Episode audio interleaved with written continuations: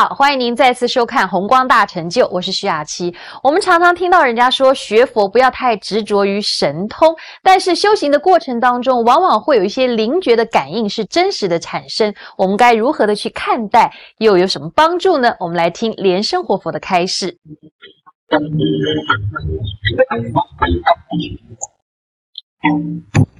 我们今天呢，在谈。应该特别注意的境界，那么这个境界呢也可以讲，就是这个灵觉的这个境界。这个修法当中啊，会产生这个灵觉，这个是可以这样子讲，是在修行当中的一个附带的一种接受。我讲这个。人呐，他本身修行到这个气呀，能够运转运动的时候啊，他就有一种感觉就出来，这个这一种感觉就是灵觉。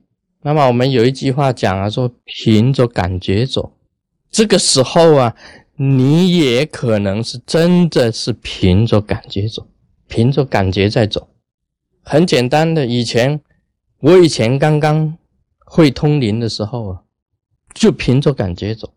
我也知道来的灵啊是哪一位，要去分辨出来。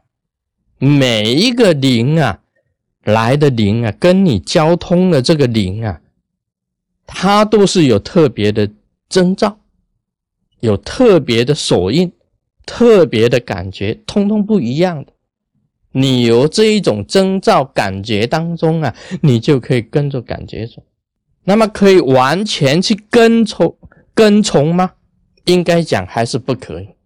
我认为啊，这个灵觉的这个态度啊，应该是不取不舍是最好。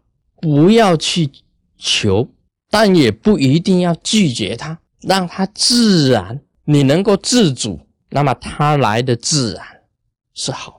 假如你去求啊，很容易啊堕入啊这个邪道，很容易啊。我常常讲啊，我在这边修法，我们每一次修法，那么本尊降临，本尊到了，你修法了，本尊到了，它降在你身上，这是磁场跟磁场啊合一，二合为一，也就是虚空的本尊。以你自己合成为一，二合为一，无分无别的状态。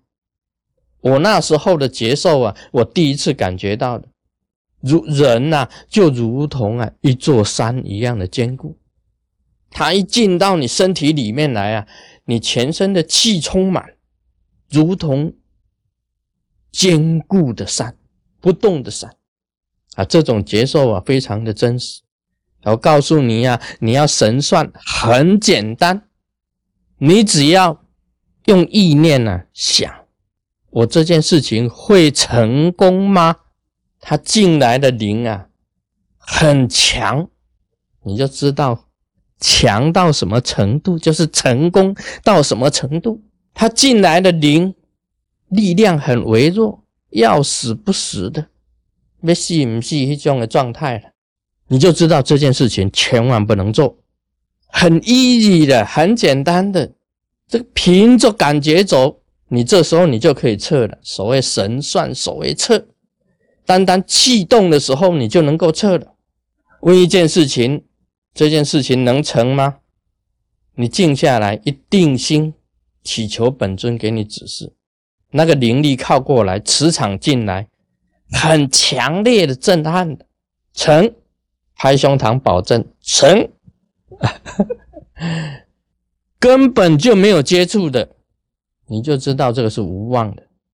我昨天讲了，很多人凭着这个气动的这种节奏去测验，对的话点头，不对的话摇头，会的也是一样。但是你神算了，用这个东西神算了，你必须要把自我意识放空。